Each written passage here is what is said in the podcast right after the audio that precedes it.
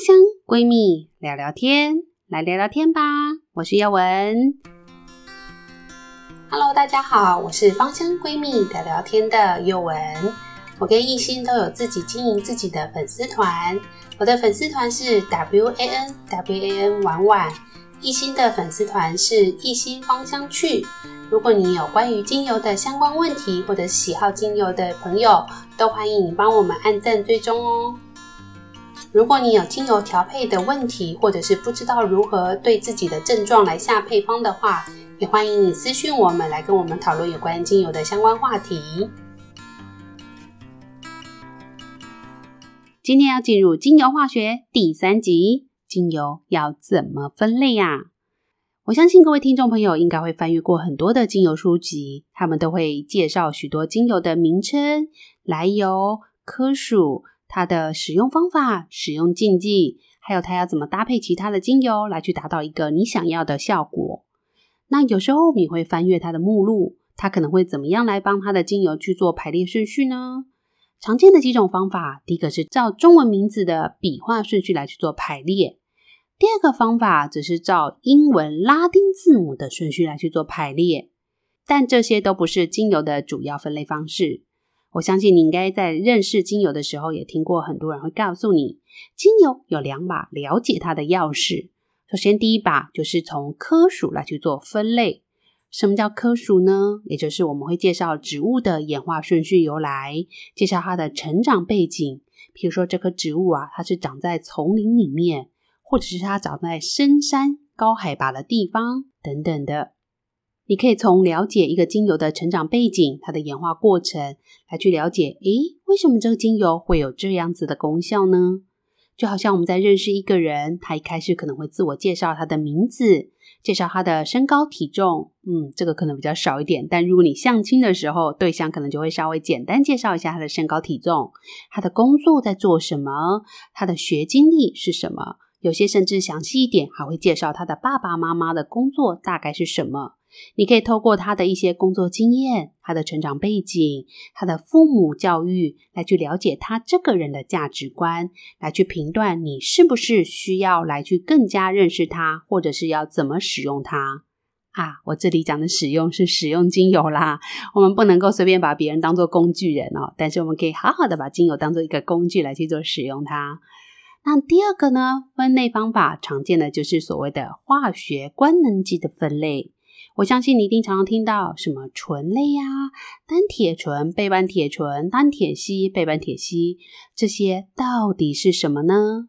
这就是我们今天要介绍的重点——化学的官能基分类方法。那这一集呢，我也蛮推荐大家可以分享给身边有小学五六年级或者是国中、高中学生的，来去认真听一下哦。因为我们今天会从比较学术的方式去简单。扼要的来去介绍这些化学分类，还有这些官能基的特色。其实不是只有学习精油需要了解它，其实很多的学科都会常常使用到这些化学官能基的介绍。那为什么要介绍化学官能基呢？因为啊，很多的研究论文在研究精油的时候，他们常常都是针对它里面的某一个化学成分来去做一些特性的研究、分析数据。来去统计，做出它的疗效报告。所以呢，你在查阅很多的论文的时候，除了要搜寻薰衣草精油、睡眠等等疗效之外，你也可以搜寻它的官能基特色，你也可以找到相对应的一些相关文章，就可以来去更加了解你想要使用的这支精油哦。那要介绍官能基之前，我们就会先介绍一下有机化合物。什么是有机化合物呢？在国中国二理化里面就会告诉你，有机化合物它就是一个包含了碳氢化合物跟它的衍生物。简单来说，它就是一个碳原子为一个主要组成的一个物质。但是有一些东西是例外的哦，有些东西含碳，但它不是有机化合物。比如像是钻石，钻石就是一个含碳的一个主要立体结构的样子。还有所谓的石墨。这些都不是有机化合物。那常见的还会有谁呢？谁含碳？比如说我们的二氧化碳，我们呼吸会排出的二氧化碳，或者是燃烧不完全会产生会中毒的一氧化碳，这些都是含碳，但它也不是有机化合物。那其他的还有柯南很喜欢的氢化物 CN 系列的，还有硫氢化合物，还有氢酸盐等等。那另外当然还有我们常见的碳酸系列，也这些都不是有机化合物。虽然它含碳，但它不是有机化合物。那常见的碳的有机化合物，你日常生活当中最常见大概就是石油吧。还有我们家里使用的天然气、煤炭等等，这些就是所谓的有机化合物哦。那有机化合物在精油里面呢，主要都是以碳、氢、氧为一个主要的常见原子排列。那当然不是只有精油啦，其实自然界当中大部分的有机化合物都是以碳、氢、氧为一个主要结构。那有时候会加入了一些硫、氮、磷等等的元素来去帮助它做出各种不同的变化。接下来，我们就要为大家介绍第一个有机化合物的分类。最简单的有机化合物就是所谓的烃类。什么叫烃类呢？就它里面只有含碳跟氢的这个有机化合物，就称之为烃类。烃这个字呢，就是取自于碳，它的下面有一个火，然后氢的气部去掉以后，下面的这个字呢，两个组合起来就称之为烃。那烃类呢，它是只有含碳跟氢的一个有机化合物，它会分为链状跟环状等等的结构不同。在介绍烃类之前，我们要先介绍一下碳。碳是一个很有趣的分子，它刚好介于元素表的中间。它呢有四只手，它这四只手就可以造成它有许多的排列状态。那如果它这四只手都分别接了别人，那这样我们就称之为它是单键的存在。那这样子，我们就称之为它是烷类。那如果它的键呢，它有两，它有四只手嘛，它有两只手都同时牵了另外一个人，那这样我们就称之为它是烯类。如果他四只手里面有三只都用来接同一个人，哦，那他应该很爱他，这个我们就称之为是缺类。那呢，如果你在植物油里面，就常常会听到这样的名字：什么叫饱和脂肪酸？什么叫不饱和脂肪酸？所谓的饱和，它其实就有点类似烷类，它的每一只单键呢，每一只呢都是单键，每一只都是一只手跟别人来去做结合，所以它的四只手都是接了四个不同的东西。那什么叫做不饱和脂肪酸？我们常见的就是它会有双键。双键就是它有两只手都同时对到了另外一个碳来去做连接的这个动作，我们就称之为是不饱和脂肪酸。那这个不饱和脂肪酸，我们会在油脂的部分来去做专门的介绍。今天我们先简单的介绍一下化学分类一个方法。那烷类呢，就是它每一只手都接不同的人；烯类它是会将两只手都接到同一个人身上。缺类，它则是三只手都接在同一个人，这是常见的链状烃类。我们先介绍烃类里面的烷类。烷类呢，它最简单就是常听过的甲烷。那烷类呢，它的分子结构呢都是单键的。它呢是一个吃饱的烃类，我们称之为饱和烃。那因为它吃饱了，所以它的化学性质是相对比较安定一点点的。它通常是没有颜色、没有味道。不溶于水，可以溶到一些有机物质里面。你说，哎，那什么是烷类呀？在我们生活当中常见的天然气里面的甲烷、乙烷，它就是所谓的烷类。那呢，液化石油气就是像我们有些家里没有天然气，它可能会用桶装瓦斯，这就我们称之为液化石油气，它就是所谓的丙烷、丁烷。那有时候我们在点火的时候用的打火机里面，常常填充的就是所谓的丁烷。那像我们的蜡烛啊、地板的打蜡这些成分，它大部分都是石蜡，那它的大概就是十八到十五五十个碳的这个烷类，这一类的烷类，我们又称之为石蜡烃。那汽油的话，就是我们常加的九二九五九八无铅汽油，这些大概都是五烷到十二烷之间，所以烷类其实我们很常见到它。那我们有时候听过一个名词叫沼气，其实常常在讲的就是所谓的甲烷。甲烷呢，这是因为它是厌氧细菌会去分解水中的落叶，白蚁会分解纤维素等等，它都会产生所谓的甲烷，就是有时候你会闻到的那个沼气。那烃类的第二个就是精油里面很常介绍到的烯类，什么是烯类呢？就是一个碳，它有两只手都用来接到另外一个碳的身上，我们称之为双键 （double bond）。那这样一个双键的结构，我们就称之为它是烯类。那你可以有一个双键，也可以有两个双键，这些就看你的链长或它的特色来去做决定。那如果以精油来讲，最常见到的就是所谓的异戊二烯。我们简单来介绍一下名词。首先，第一个戊指的是甲乙丙丁戊，它是第五个碳的位置，就称之为戊。所以呢，异戊二烯它就是有五个碳，两个双键，烯就是双键嘛。那异戊二烯呢，指的是戊五个碳，两个双键，所以是二烯。那什么是异呢？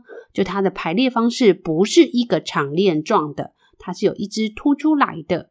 那这样我们就称之为它的排列结构是一个异，就是不一样，一个填在一个共，这个异。戊二烯指的是五个碳，它里面有两个双键。那你的排列结构如果是一整个全部它都排成直链状，我们就称之为你是一般的戊二烯。那如果呢，你的其中一个碳接到了头顶上来，就好像凸起来的一个感觉，好像异军突起的样子，我们就称之为你是异戊二烯。那这个结构呢，就是在精油或者植物身上非常常见的一个化学结构，它是以双键的存在的异戊二烯。那其他的烯类有谁呢？在日常生活当中，我们会听到的是乙烯，它呢是一个植物的荷。它其实啊，就是植物的催熟剂啦。有的时候你会发现，我们的水果如果是摆在供桌上面，那供桌上面常常就会点香。这个香其实它就会散发出一些乙烯的成分。那这个乙烯呢，它就去催熟水果或者是花卉。所以你就发现，哎，为什么摆在供桌上的水果特别容易熟掉或者是烂掉？花朵也是一样，这就是因为它里面呢会有这个乙烯的成分，它可以去催熟这个植物的水果或花卉。那其实像苹果里面也会放出这个乙烯，所以有时候啊，你有些水果诶不太会熟，或者放了很久它都没有熟，那这时候你就可以把它摆在苹果或者是香蕉旁边，你就会发现它熟的频率就会稍微变变快一点点。那呢，丙烯呢也是我们常见的，我们常常会做成塑胶，就是我们常见的瓶子里面会写 PP，它就是用丙烯去聚合的这个聚丙烯，就是我们所谓的 PP 塑胶。那用乙烯聚合的就是聚乙烯，就是 PE polyether 是这样的意思。所以其实啊，这些化学分子蛮常出现在我们的生活当中哦，它其实并没有很陌生，只是你不太知道它的名字而已。那缺类呢，在精油里面比较少见，然后在日常生活当中，其实它也是比较少见，因为它是三键的一个存在，也就是一个碳，它有三只手，都专门用来接另外一个碳的一个存在，这就是我们所谓的缺类。那另外呢，我们常见在精油里面还会看到另外一个结构，它是由一个环状的六个碳所组成的，我们就称之为苯。苯呢，它我们有时候在化学上面，我们都称之为它叫龟壳花，因为它就是一个六角形的结构，中间有时候我们就会偷懒画一个圈圈，因为它会有三个双键，而这三个双键会互相共振，所以这个双键会跑来跑去的样子就很像一个龟壳花的样子。它是一个平面的六角形，用键角一百二十度来去做组合的一个样子。那这时候呢，就会衍生出另外一个名词，因为啊，早期从植物中提炼出来有芳香味道的物质呢，大部分都是含有苯或者是苯的衍生物，所以这时候呢，我们就替它这一类的物质取了一个很好听的名字，因为你都香香的嘛，取出来你都含有苯环，你都香香的，所以我们就说这些含有苯环的化学结构就称之为芳香族化合物。所以在那个精油的分类里面呢，你会听到所谓的芳香族或者是一些芳香酯等等的名词，指的都是它含有苯的一个结构。常见的就是我们的香草精，香草精就是我们常常会做在冰淇淋里面的香草冰淇淋，或者我们做在面包里面也会添加一些香草精。那这些呢，它就是成分也是一个含有苯环的结构。另外，大家常常用的酸痛贴布，也就是所谓的冬青油，它里面有一个硫酸甲酯，它里面也就是一个含有苯环的结构。那还有一个是大家都常常听过的戴奥辛，世纪之毒啊，非常可怕，人类是无法代谢它的，所以我们都听到它的名字都觉得好可怕哦。它也是一个有两个苯环的一个结构。那反正呢，你只要含有这个苯环，我刚刚讲了，它其实是一个龟壳花的结构，它是六个碳组成一个六角形的环状平面结构，它里面会有三个双键互相共振，也就是说，它其实是非常非常刚硬的一个结构。所以，凡是碰到苯的结构，所谓的苯基酯等等，你都要注意，它的结构比较刚硬，对人体来说，代谢会稍微辛苦一点点。但是不要一听到苯就吓一跳，觉得好像完全不能用，觉得它好像就有毒，也是没有这么严重。只是要提醒你，它跟刚刚讲的烯类来讲的话，它会稍微比较难代谢一点点。所以你在使用精油上面，如果碰到它含有苯基相关的一些结构的话，你的使用剂量其实就不要太高。那还会听到另外一个名词，它也是苯的一个相关化合物，它是只有含碳跟氢的一个芳香族化合物。那只有含碳跟氢，刚刚我们介绍了，它就是所谓的烃类。那你又含有苯环，所以我们又称之为叫芳香烃。这个芳香的意思就是含有苯环，这个烃就是我里面只有碳跟氢。所以常见的就是所谓的甲苯、对二甲苯、联苯等等的。对精油来讲的话，应该会有听过另外一个名字叫氖，它是有两个苯环连在一起。就是我们所谓的樟脑丸里面的人工合成樟脑丸，就是所谓的耐丸，指的是这样的结构。不过要提醒大家，如果它是纯天然的樟脑，对于蚕豆症患者是可以使用的。蚕豆症患者怕的樟脑是这类的人工合成的耐丸，而非天然的樟脑精油哦。但如果你真的很担心，其实就可以避掉一些樟脑成分的精油就可以了，不需要太过担心。那像苯的话，我们常见的名字，它就是我说的安息油等等的。但是要注意哦，纯粹的苯，它事实上是在研究上会告诉你，它可以溶解脂肪，但它会诱发白血病。我们这时候就会用甲苯来去取代掉它。那我们刚刚讲的氖丸呢，事实上也有一个别称叫胶脑油，它是有两个苯环的一个平面结构。它的颜色呢，大部分是一个白色的样子，它是一个白色片状的一个晶体，它有一个非常特殊的，嗯，可以说臭味吗？就是如果你不喜欢，你就觉得它臭的。但是我有听过朋友非常喜欢 樟脑丸的味道，所以他就不觉得那是臭的。它的熔点呢，大概是八十，沸点大概是两百一十八度左右。它事实上是难溶于水，它可以溶于乙醇、乙醚等等的有机物质。那它常温下是固体，它可以升华成气体的样子。它有很强的杀菌力，可以驱虫防腐。所以你会发现，有些男厕也会把这些的氖丸放在男厕的小便斗上面，或者一些阿嬷的衣柜里面也蛮常看到这些樟脑丸的。不过，随着大家的知识越来越进步，大家也都知道，这些对于蚕豆症其实是不太好的。蚕豆症怕的就是这样人工合成的耐丸，所以呢，现在大家也越来越少在衣柜里面放这个耐丸，但是在部分的厕所，有时候还是会看见的哦。如果你本身是蚕豆症患者，其实台湾是很多啦。台湾的蚕豆症患者事实上是比较多的，那其实也不用用患者这两个字，应该说你是有蚕豆症的这个人，你就要小心这个耐丸，就是不要靠太近就可以了。那我们简单的介绍完有机化合物之后，我们要为大家介绍另外一个名词，叫官能基。什么叫官能基呢？在它的定义来说，它指的是如果你的有机物质有一个特殊的特性。而能表现这样特性的它的一个原子团，我们就称为这个原子团或这个原子就是它的官能基。简单来说，我们常常用的酒精喷雾，它是醇类。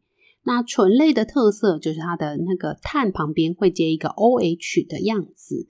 那这个 OH 原子团，我们就称之为这个叫做醇类的官能基。也就是我们只要找到这个样子，我们就可以知道哦，它可能是醇类，它可能是什么样的分类。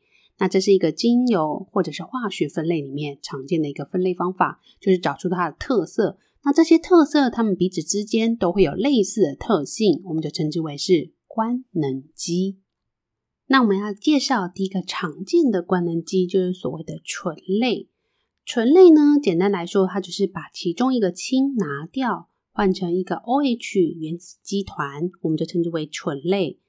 那醇类呢，也会有别人来称它为一个羟基或羟基，都有人说，也就是它一个含有氧跟氢，它取氧跟氢中间去掉气部的这个字，来去组合成这个字，叫做羟基或羟基。那醇类的呢，只要你含有这个羟基分子，你的特性都会有点类似。简单来说，如果以乙烷，我们刚刚介绍的乙烷，它的沸点是负八十八度。那它的溶解度对水来说是很小的，所以它事实上是不太溶于水的。但如果你把它这个氢拿掉以后，换成 OH，也就是醇类的官能基，它的沸点就一口气可以拉高到变成七十八度 C，而且跟水的溶解度就会非常好。所以我们就可以由它的官能基来去推测它可能会有什么样的特色。那谁也有醇类的官能基呢？以日常生活当中来讲的话，大家喝咖啡的时候，有时候会加的肉桂，其实它里面就会有所谓的羟基跟醛基两个，它都有。那它事实上就是一个常见的官能基的一个样子。不过要提醒大家哦，其实化学分子的排列结构是非常的复杂的，它有的时候呢不会只有一个官能基，可能会有两个以上。比如说有一个东西叫玻尿酸。在医美里面常常都听到它，它是一个透明质酸，它里面呢就会有所谓的羟基，然后羧基，还有酰胺基三个主要的官能基结构。所以呢，你不用太过迷恋官能基，它只是一个简单的特色分类而已。所以你不用太过于担心你要背很多东西，或者要记很多特色，它其实就是代表了这个物质身上它会有一些特殊的性质。你可以从它的官能基表现来去推测它可能会有什么你已经知道的一些特色。那醇类其实日常生活当中蛮常遇到的，基本上你常常喝的酒、使用的酒精里面都是所谓的醇类。那我们下一集会为大家再更仔细的介绍每一个官能基它的特色，这样大家听起来才不会觉得太过压力大啦。所以我们今天先介绍到这里。下一集我们会单独介绍每一个官能剂它的单独特色，还有它使用在精油上面常常见的精油会有哪一些哦。那如果你觉得很困难，或是觉得咦，其实听起来也是蛮容易的，那也欢迎你给我一些反馈，我们会调整这个内容的难易度。但是我们只是希望透过这样的方式，能够让你更加了解精油，更加了解这些化学分子，你就可以更加很好的来去使用，或者是翻查文献，这样你就可以知道更多精油的一些疗效特色哦。那有任何问题，都欢迎大家到我们的脸书粉丝团跟我们来反映，或者是意见回馈。那我是宥雯，今天我们就上课上到这里，下课吧，拜拜。